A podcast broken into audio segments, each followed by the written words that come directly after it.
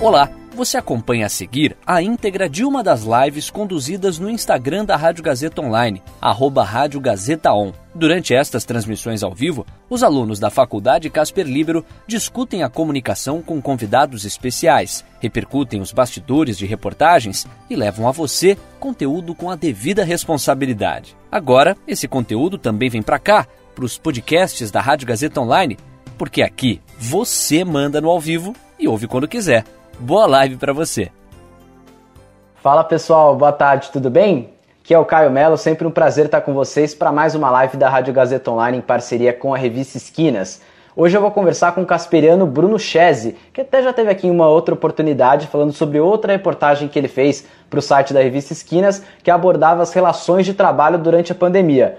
Hoje, no entanto, o papo é sobre outro assunto, outra reportagem que ele fez, abordando agora o esporte. Dessa vez o Bruno escreveu sobre os atletas que se preparavam para as Olimpíadas, que seriam esse ano em Tóquio, mas foram adiadas para o ano que vem por conta da pandemia do coronavírus. Então a gente vai conversar mais então sobre essa pauta com esse recorte do esporte, saber mais o que o Bruno tem para falar para a gente aqui sobre a apuração, todo o trabalho que ele teve para fazer a reportagem.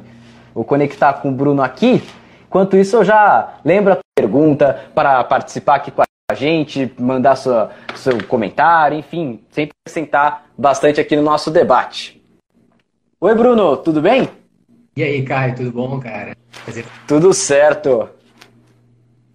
Tá me escutando bem? Eu tô, e você? Ah, sim, sim. Acho que só vai dar uma pequena falhadinha ali, mas tá, tá, tá aparecendo bem, sim. Talvez seja por causa da, da internet, mas enfim. Ah, né, tranquilo. É, e o tempo tá meio nebuloso também, ah. atrapalha um pouco a conexão, mas tranquilo. Ô Bruno, de saída, esse recorte esportivo da Olimpíada que você optou para sua reportagem, foi por um gosto pessoal seu, por essa parte esportiva? Como é que você chegou nesse tema? Cara, na verdade foi por carência de esporte, né? Enfim, acho que todo mundo tá sentindo falta de esporte nessa, essa quarentena. Então, uma das coisas que me chamou a atenção e, e, fez com que eu, que eu fosse atrás era pensar exatamente como que ficaria a vida dessa galera dos atletas que ainda não tinham feito o índice olímpico, né?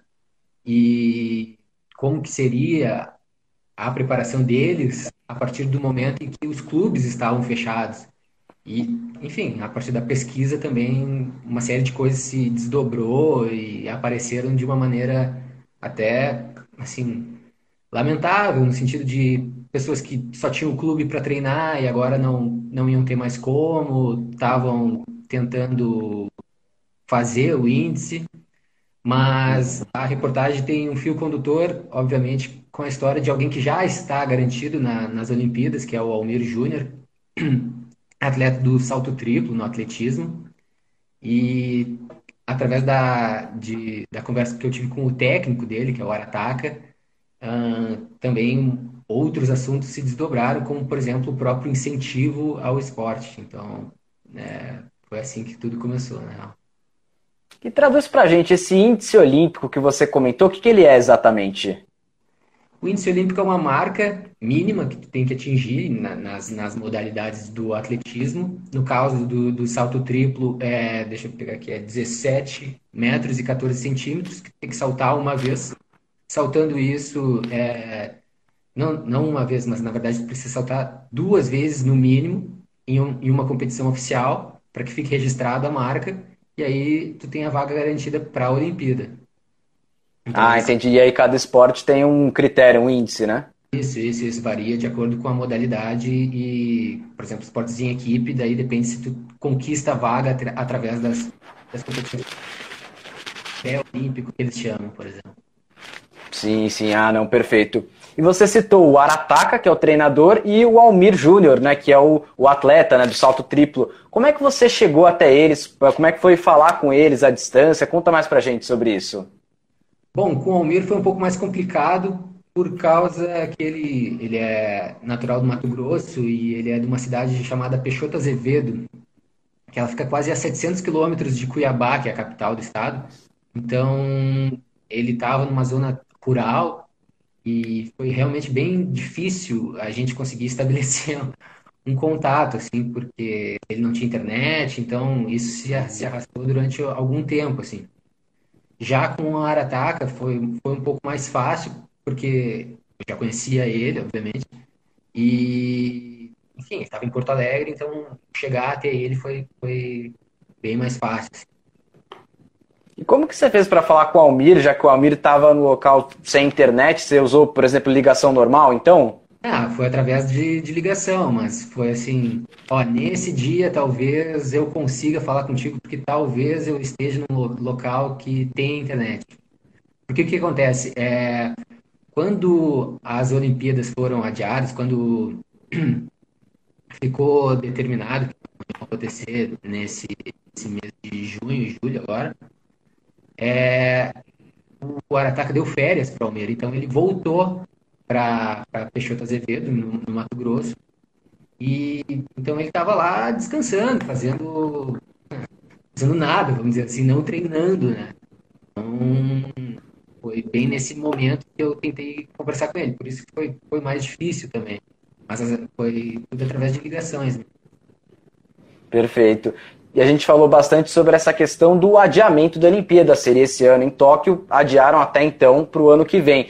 Como é que o Almir e o Arataka receberam essa notícia do adiamento? E eles veem isso de maneira positiva e otimista, no sentido de vamos ter mais tempo para treinar, talvez? Ou no sentido pessimista, talvez de perder o ritmo das competições? Como é que eles, como é que eles foram nesse sentido? Bom, tem algumas coisas é, é, dentro de, desse assunto.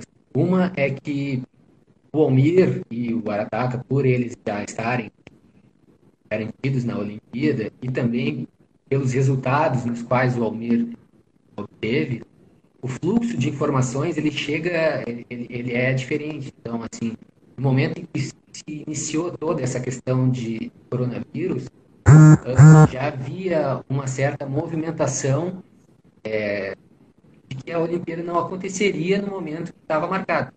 E a partir disso, eles também já se prepararam, esperando que, como o próprio Arataka fala, ela era fadada ao adiamento. Então, é, quando ele começou a ver que era inevitável, o que ele fez foi o chamado destreinamento com o Almir, que é reduzir a, a carga dos treinamentos.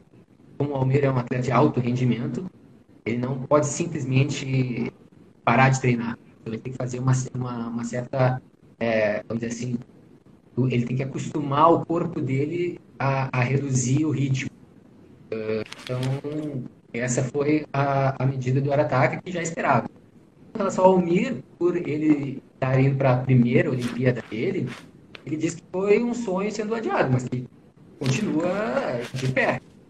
O que, na verdade, ambos falam é que eles não sabem se a Olimpíada vai realmente acontecer no período que está marcado no ano que vem. Já existe, inclusive, essa discussão, na verdade se tem a possibilidade de essa Olimpíada sair nesse período. É porque, como a gente já imagina, é, esses eventos esportivos que vão atrair, não só eventos esportivos, mas eventos em geral, que vão atrair grande público, eles vão sofrer certas restrições e vão até sofrer com o próprio medo das pessoas. Se vale, vale a pena eu ir até lá para acompanhar essa competição, esse show e assim por diante.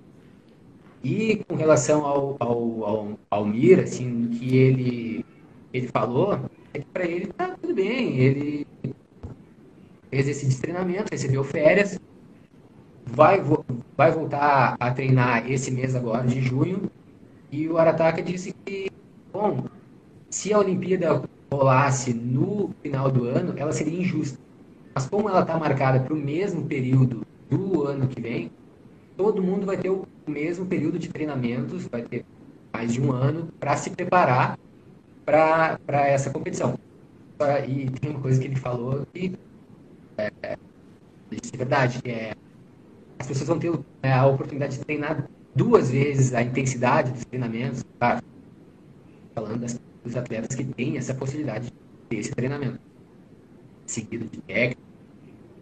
Vão ter a possibilidade de treinar em dobro para uma só competição, porque esse ano não, não, não tem mais competições oficiais até pelo menos dezembro. Então, ele mesmo diz que quem, quem treina duas vezes para uma coisa faz melhor essa, essa coisa. Foi isso. É, a tendência é essa realmente, né? Quanto maior o treinamento, quanto mais tempo de treinamento, melhor o rendimento. Espera isso. Eventualmente você chegou a perguntar para o próprio Arataka, essa aí é uma parte mais técnica, talvez ele, por ser treinador, soubesse responder melhor. Se o Brasil, os atletas brasileiros no geral, não só do atletismo, dos outros esportes também, levam alguma desvantagem em relação aos atletas de outros países, no sentido de que nós estamos passando pelo pior momento da pandemia, da epidemia, agora, e de uma forma tardia, e muitos países já estão voltando aos poucos ao normal. Será que o Brasil leva é, entra em desvantagem por conta disso? A desvantagem, Caio, vai estar no sentido do, da possibilidade do, do treinamento. E aí, de novo, quem é atleta de alto rendimento, já tem é, reconhecimento, ele tem vantagens. Ao contrário dos atletas quase, que é o que o Arataka comenta, que eram aqueles que estavam treinando única e exclusivamente no clube. E os clubes estarem fechados, hoje eles não têm essa possibilidade. Então, a desvantagem perante outros competidores de outras nacionalidades e é essa, assim, que o Brasil ainda vai enfrentar um período de não só. E aí, por exemplo, Porto Alegre, eu sei que está já começando, alguns clubes já abriram. Em São Paulo ainda não. Então, a desvantagem está nisso. Mas o fato é que aqui, por exemplo, até mesmo esses atletas de alto rendimento, por exemplo, o Thiago que conquistou a medalha de ouro no salto com vara nas Olimpíadas de 2016, ele já teve o contrato dele com o clube aqui de São Paulo Pinheiros rescindido. Essa é também é uma, é uma desvantagem, mas ele vai continuar treinando e vai continuar ele os patrocinadores, então ele vai ter a possibilidade de se dedicar exclusivamente àquilo sem se preocupar com questões financeiras. Perfeito. Bruno, um ponto importante, a ligação está falhando um pouquinho na hora que fala, às vezes com um pouquinho cortado, dá para entender, eu consigo te entender bem, acho que o pessoal que está acompanhando a gente também, mas está um pouquinho só ruim, tá ok? Qualquer momento, se eu precisar é, pedir para você repetir, tá bom? Não, não estranha. Ah, tá bem, tranquilo. Não, mas só, só para... Oi? Eu estou te escutando bem aqui, tá tudo certo para mim. Então, ah, bem. perfeito. Tranquilo. Tranquilo, então. Ô Bruno, você citou os atletas quase, né? Que, o, que até o treinador comenta na reportagem também. Só para entender melhor, então, para a gente entender melhor, os atletas quase são aqueles que ainda não estão garantidos na Olimpíada e dependem dos clubes para o treinamento. É, não só isso. Na verdade, uh, o atleta quase é o que quase estava fazendo o índice, mas ele também é aquele atleta que quase estava conseguindo patrocinador. Então, quando o Arataka se refere ao atleta, com esse adjetivo de atleta quase, ele está querendo dizer daquele cara que estava por conta própria, sem patrocínio, competindo, se dedicando, treinando e buscando uma vaga nas Olimpíadas. Então, o atleta quase, ele não abarca somente a questão de treinamento e, e tentativa de ir para a Olimpíada, mas também a tentativa dele obter um patrocínio para que ele tenha mais tranquilidade para trabalhar. Ele não consegue somente se dedicar ao esporte, ele não tem o apoio financeiro. Claro, o dinheiro é, entra nesse ponto como um quesito fundamental. E eu já ia comentar realmente disso, né? A gente falou um pouco da questão esportiva, né? Do destreinamento que você citou. Enfim, depois, quando ele passar desse período de férias, vai voltar ao treinamento de intensidade, tudo mais mas ajuda a gente a entender também a questão financeira. No caso do Almir e do Arataka, eles já eles só dependem do esporte realmente, a questão financeira deles. Como é que eles estão nesse sentido? Eles ainda estão recebendo por patrocínio? Como é que é a situação deles? Bom, na verdade, o Almir ele conquistou o vice-campeonato mundial indoor, né, salto triplo, mas até ele conquistar isso, até ele, ele ser vice-campeão mundial, ele tinha só o, o, apoio do clube. Ele basicamente bancava muita coisa, muitas viagens que ele tinha que fazer do bolso dele. A partir do momento em que ele conquistou e teve uma, uma repercussão boa com relação a essa lista, ele passou a integrar o que é, o governo federal tem como bolsa atleta e a modalidade mais avançada desse, desse programa, que é o bolsa pódio, porque a partir do momento que ele foi vice-campeão mundial, passou a se acreditar que ele teria um bom, bom rendimento nas Olimpíadas. Quando ele tem esse, essa, esse prognóstico, ele é classificado para esse bolsa pódio, varia, é uma bolsa que varia de 5 a 15 mil reais por mês. E, inclusive, o ministro da Cidadania, que hoje é o Onyx Lorenzoni, já garantiu que até o final do, é a realização dos Jogos Olímpicos, quem já é contemplado pela Bolsa vai continuar recebendo. Claro, promessa, mas garantiu que isso não vai, não vai alterar. Uh, então, assim, o que ele também fala, o que eles também falam, é o fato de ele só é, conseguiu alguma coisa em termos de patrocínio quando ele foi vice-campeão mundial. Até então, é como ele fala, assim, ele teve que fazer o caminho inverso. O Almir era um atleta quase. Ele tinha o sonho de ser um atleta olímpico. Ele conseguiu, através dos méritos dele, passou uhum. agora a sonhar em ser um medalhista olímpico. Quanto que ele mesmo diz, assim, até eu atingir essa primeira, esse primeiro objetivo, era tudo por minha conta e muito na dedicação e no, no sonho, assim mesmo, sabe? Não tinha muito apoio. Qual, qual que é o principal problema que essa inversão de primeiro você vai lá e ganha um título importante, depois recebe o patrocínio, qual que é a principal dificuldade que isso traz para os atletas, que às vezes têm dificuldade até para conseguir uma classificação, conseguir se manter no esporte, né?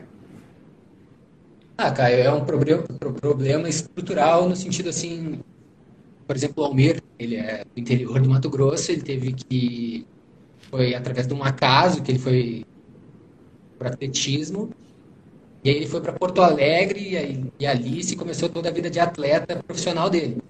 Então, o problema é que muito dessas viagens, muito dessas competições, elas não ocorrem exclusivamente. Eu não digo isso só no, no plano do Brasil, assim, é a nível mundial. Então, não é barato competir e bancar uma competição fora do país hoje, sabe? tu precisa também de um período de treinamento, sabe? Então, essa é a, é a problemática que existe. E o que o Arataka tenta colocar, coloca isso muito bem, na verdade, é que ele, na possibilidade de treinador, antes tinha como ofertar é, alojamento, comida no clube, sabe? Questões bem, bem, vamos dizer assim, como ele diz, que é dar dignidade para que a pessoa foque exclusivamente no esporte. Então, a problemática está em cima disso. Assim. E fala mais pra gente sobre esse acaso que levou o Almir, lá do interior do Mato Grosso, até o vice-campeonato mundial. Como é que é a história dele no esporte? Como é que ele decidiu ser atleta? Então, ele frequentava uma é, Vila Olímpica, lá em Peixoto Azevedo, e ele jogava bola, tinha um campo de futebol no meio da, da quadra, da pista olímpica. Um belo dia alguém falou assim: ah, a gente está precisando de alguns atletas para fazer uns testes. Quem quiser fazer um teste, a gente vai, vai ajudar com comida, e, enfim. Então ele foi, fez um teste, se destacou no salto em altura. E aí eles foram para Cuiabá para fazer uma competição. E nessa competição ele se destacou de novo no salto em altura. Aí, é, através dos contatos que ele tinha, entrou em, em, em contato com o Arataki, e mostrou interesse em trabalhar com ele, deu a possibilidade dele ir para Porto Alegre, para a Sojipa, né, que é um clube de lá. E a partir de então, ele morou dois anos no alojamento e a partir de então ele começou no, no, no treinamento mais específico do salto em altura na Sojipa. Os resultados não estavam vindo e uma e muito engraçado isso porque de novo num acaso, em 2016, ele estava fazendo uma competição, e era uma competição por equipe, e ele precisou fazer um salto triplo para complementar, é, para dar pontos para a equipe no geral, assim. Nas palavras dele, ele fez um salto legal. Ter sido um bom salto. Então, e aí todo mundo olhou para ele e assim: Nossa, cara, mas não é saltador, é saltador triplo? Ele falou: Não, eu sou, eu faço salto em altura. E aí o Arataka viu o salto e falou assim: olha, a gente está iniciando um novo ciclo olímpico, a hora de trocar é essa, quem sabe a gente troca. Eles trocaram e seis meses depois que ele, que ele trocou de modalidade, ele fez o índice olímpico. E aí, anos depois, ele foi vice-campeão mundial. Realmente o é uma situação de acaso, né, vamos dizer assim, por sorte, por olha, a gente está precisando aqui, e ele chegou até o ponto de ser vice-campeão mundial. Que legal. E agora, na expectativa de uma medalha olímpica ano que vem, se tudo der certo, com a Olimpíada acontecendo em Tóquio. E então o Arataka já era treinador do Almir lá no vice-campeonato mundial, né? Como é que é essa relação dos dois? Cara, é uma relação basicamente de pai e filho, assim, porque o Almir é muito grato pelo que o Arataka propiciou a ele. Uma coisa muito legal de se ver e de se pensar no, no quanto que, que uma simples assim, vaga num clube e dá a possibilidade de alguém lá, focar num esporte específico, também não dá outro panorama e outra possibilidade para a vida dessa pessoa. Então, a relação dos dois é muito é, do Almir, é muito de agradecimento a tudo que o Arataka fez. O Arataka tem muita, muito orgulho também do Almir, porque é uma coisa que ele fala, o esporte individual, a, a qualidades individuais, o todo ele é muito de acordo com o comportamento da pessoa. Se a, se a pessoa a pessoa pode ter o talento, pode ter tudo no sentido de é, ferramentas físicas, pode ter o corpo perfeito, o talento que for, mas se ela não tiver comprometimento, não tiver foco, não tiver sabe, disciplina, ela não atinge. E o Arataki diz que o Palmeiras é um cara que realmente abraçou muito essa, essa ideia de, bom, eu preciso abdicar de muita coisa para chegar onde eu quero chegar. Isso também é uma coisa que ambos falam, assim. Todo mundo vê essa questão de, ah, agora ele vai para a Olimpíada. E, mas ninguém sabe o quanto que ele tem que se dedicar àquilo, assim essa relação entre os dois é uma relação muito fraternal, assim, bonita. Realmente, muitas vezes as pessoas veem a competição apenas olímpica, né? E imaginam que para chegar até esse momento da competição máxima, que é a Olimpíada, no caso do esporte, tem todo um caminho, toda uma trajetória por trás. Você vai lá no interior do Mato Grosso até chegar a Porto Alegre, até chegar em Londres para ser vice-campeão mundial, até chegar em Tóquio na Olimpíada. É, já é, só de estar na Olimpíada, já considera, a gente já pode considerar eles vitoriosos, né? Acho, pelo menos eu tenho essa percepção. Não sei se você faz a. Acho que pela reportagem deu a entender que também, né? Não, na verdade, é, é, tem duas coisas curiosas dentro disso que, que você falou. Uma é que no Brasil a gente sofre com essa questão de futebol, né? Com a cultura do futebol. E tem que sempre ganhar. E não, não se dá o trabalho de valorizar o atleta que vai para uma Olimpíada. É muito complicado. E, você tem uma noção, é, 2% da população mundial tem a possibilidade, é, é, é vai para uma Olimpíada. Então é um grupo muito seleto. Então, quem conquista isso já é uma pessoa completamente fora, da, acima da média. Então, só o fato dele estar indo até lá já é uma baita vitória. E agora, nós conhecendo a, história dele faz realmente eu acredito que ele já é um vencedor nesse aspecto. E além disso, uh, a gente tem essa, uh, tem essa cultura de ele, se ele não ganhar, se ele chegar até lá, mesmo que ele vá até a final, por exemplo, em 2016 o Brasil nem tinha, né, Olimpíadas do Rio, na final do salto triplo, o Brasil nem tinha representante. E agora ele está indo pelos, pelas conquistas dele, pelo, vamos dizer assim, pela notoriedade que ele, que ele ganhou, as pessoas já cobram ele de que ele tem que ganhar uma medalha. E se ele não ganhar, ele ah, é um perdedor, ele é, todo investimento que foi feito nele não valeu a pena e assim por diante. Então, o que complica no caso do atletismo, que é classificado como outros esportes, quando a gente abre o jornal na de esportes, muitas vezes a gente tem lá seis páginas de futebol e aí tem uma cartola dizendo outros esportes. Tem natação, atletismo. Sendo que o atletismo é o esporte que mais deu medalhas para o Brasil, com 17. Verdade. Então, tem, tem isso.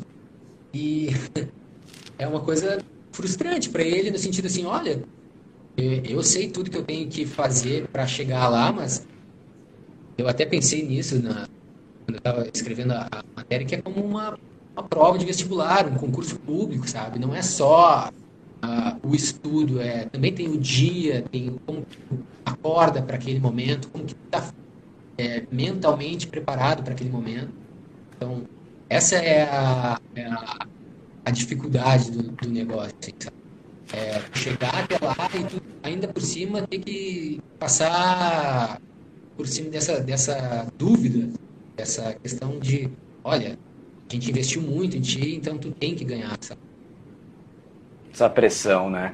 E bom, os atletas olímpicos e os paratletas paralímpicos, só de estarem ali numa Olimpíada ou numa Paralimpíada, são vencedores ainda mais em um país como o Brasil, que via de regra não vê o atleta como trabalhador. Talvez, eu, não sei se aconteceu já com o Almir, mas de, da pessoa falar, olha, sou atleta e perguntar, e você trabalha com o quê? Você não trabalha, só, faz isso, né? E outras profissões, artistas também sofrem com isso. Enfim, então, ter essa desconfiança do país também é um ponto importante que, infelizmente, a gente só valoriza o pódio né, e não a, toda a trajetória para chegar na competição. É basicamente isso. E até linkando com isso, o Arataka, o treinador, ele comenta sobre essa relação de esse elemento formador né, da cidadania e do cidadão que o esporte tem. É comum, muitas vezes a gente faz essa ligação do, do esporte como um elemento de saúde, claro, e elemento de inclusão. Pelo que você apurou, essa relação, então, esporte e cidadania é maior do que você imaginava? Sim, Caio, ela, ela, ela, ela é muito maior do que acho que qualquer um imagina, porque é, o esporte é uma ferramenta em que não só transforma uma pessoa, mas como tu também dá outras possibilidades para a vida dessa pessoa. No momento que faz isso, está formando um cidadão e formando ele com base claro, questões é, de disciplina, questões de dedicação, tu ter esse retorno por parte do, do, do esporte é uma coisa muito gratificante. Então, o esporte de, de, vamos dizer assim, não só de transformação, mas de, de é, vamos supor assim, professores não atuam em alto rendimento, mas escolas e comunidades. Essas pessoas, elas não estão levando somente o esporte, elas estão levando valores. É, é, essa é a questão do esporte. Por isso que ele, ele inclusive, cita na, na matéria a questão de que o esporte é quase como uma igreja. Ele tem é, valores contidos que fazem com que a pessoa é se identifique com aquilo. Tá? O ataque é, é completamente é, assertivo no momento em que ele fala que o, o esporte transforma e quem passa pela escola do esporte é uma pessoa preparada para a vida. Assim. Realmente, tem vários exemplos e são feitas várias reportagens, via de regra, quando chega a Olimpíada, Copa do Mundo, abordando atletas que saíram de condições muito precárias, comunidades humildes e de repente estão atingem o ápice no esporte muitas vezes falam do futebol. Claro que tem exemplos enormes no futebol, mas é bom, a sua reportagem acho que elucida bem que existem outras modalidades, outros esportes que também fazem esse mesmo trabalho transformador. Acho que é por aí, né? Qual que é o principal recado que a sua reportagem traz, na sua opinião, Bruno? Nossa, são, são alguns, vamos lá. É, um, eu acho que é a questão, obviamente, que vai ficar mais difícil é, para a vida de atleta no Brasil, por questões econômicas. Vai ser fácil conseguir o patrocínio. Então, quem já fazia o caminho inverso vai ter que continuar fazendo e de uma maneira mais precária ainda, no sentido de patrocínio. O segundo recado é muito voltado para esses atletas que sim já estão garantidos na, na Olimpíada e fizeram por merecer o espaço deles, mas eles não têm absolutamente nenhuma obrigação de chegar lá e ganhar, sabe? É, o recado é muito no sentido de essas pessoas, é, o investimento no esporte, ele, ele, ele colhe frutos e o Almir é um exemplo disso. Ele é um atleta que deu certo através de um incentivo esportivo. É, vale frisar também e desde 2001, através da lei Agnello, é, Agnello Piva, 2% da arrecadação das loterias federais vão para o Comitê Olímpico e para o Comitê, é, Comitê Olímpico Brasileiro e para o Brasileiro. Então, desde que, de que essa, essa lei entrou em vigor, eu separei esse dado aqui, deixa eu e é, desde a entrada em vigor dela, o Brasil ganhou 61 medalhas. Teve quatro participações de Olimpíada, enquanto que de 1920, claro, guardadas as devidas proporções, até a Olimpíada de Sydney, em 2000, foram 17 participações e 66 medalhas. Então, o investimento no esporte traz muito, muitos frutos para o Brasil em termos de, inclusive, notoriedade. E, por fim, o recado é essa questão de, exatamente dentro disso que eu falei, o, o esporte ele forma, ele é uma possibilidade, uma ferramenta muito, é, dizer, fácil, não sei se essa seria a palavra, mas é, é algo é, que consegue atrair as pessoas para dando as, os meios necessários para que elas tenham outras possibilidades na, na vida delas. Então, essa é a, acho que é mais um dos recados que tentei passar. Com certeza, Bruno. Brigadão pelo papo, cara. Já... Agora até ajuda o pessoal. Por mim, eu até ficaria mais também. Ó, ajuda o pessoal aqui a relembrar. Tá no site da revista Esquina a sua reportagem, né? Então relembra o site pra gente. Cara, peraí. É, a reportagem está lá em revistaesquinas.casperlibero.edu.br e atletas, atletas que ainda não têm índice olímpico vão precisar de milagre para ir às Olimpíadas. Perfeito, então, Bruno, passou muito rápido mesmo. Eu olhei aqui o relógio agora e falei, caramba, passou. Foi muito. Parecia que tava, a gente estava 15 minutos aqui, né? O papo fluiu muito bem, né? Pessoal, essa live aqui vai ficar disponível no nosso IGTV, aqui no nosso Instagram, assim que a live acabar. Vai também para o nosso canal do YouTube, caso você queira reassistir, ou se você chegou na metade do caminho, quiser acompanhar na íntegra também. Eu volto na segunda-feira, então, 4 horas da tarde. Conto com a participação de vocês. Obrigado a todo mundo que estava acompanhando aqui. Bruno, muito obrigado novamente por essa live. Foi um prazer, cara. E até uma próxima. Valeu, Caio. Obrigado. Eu que agradeço. E ah, vou mandar um abraço pro Rodrigo Ratier, que está de aniversário hoje, né? E agora? Isso. Verdade. Tá certo. Verdade, fica aqui nosso cumprimento aqui pro Rodrigo Ratier, que ele que é supervisor da revista Esquinas, professor da Casper Libero, que ajuda o pessoal, orienta o pessoal, faz esse trabalho brilhante. Muito do que está acontecendo aqui nessa live tem o dedo do Ratier, com certeza. Valeu, Gente, cara. muito obrigado. Então, até mais, Bruno. Tchau, tchau. E aí, curtiu? Essa foi a íntegra de uma das lives conduzidas no Instagram da Rádio Gazeta Online, arroba Rádio Gazeta On. Siga a gente por lá e fique ligado nas novidades. São os alunos da Faculdade Casper Libero com a mão na massa para levar a você um conteúdo de qualidade. Podcasts Rádio Gazeta Online.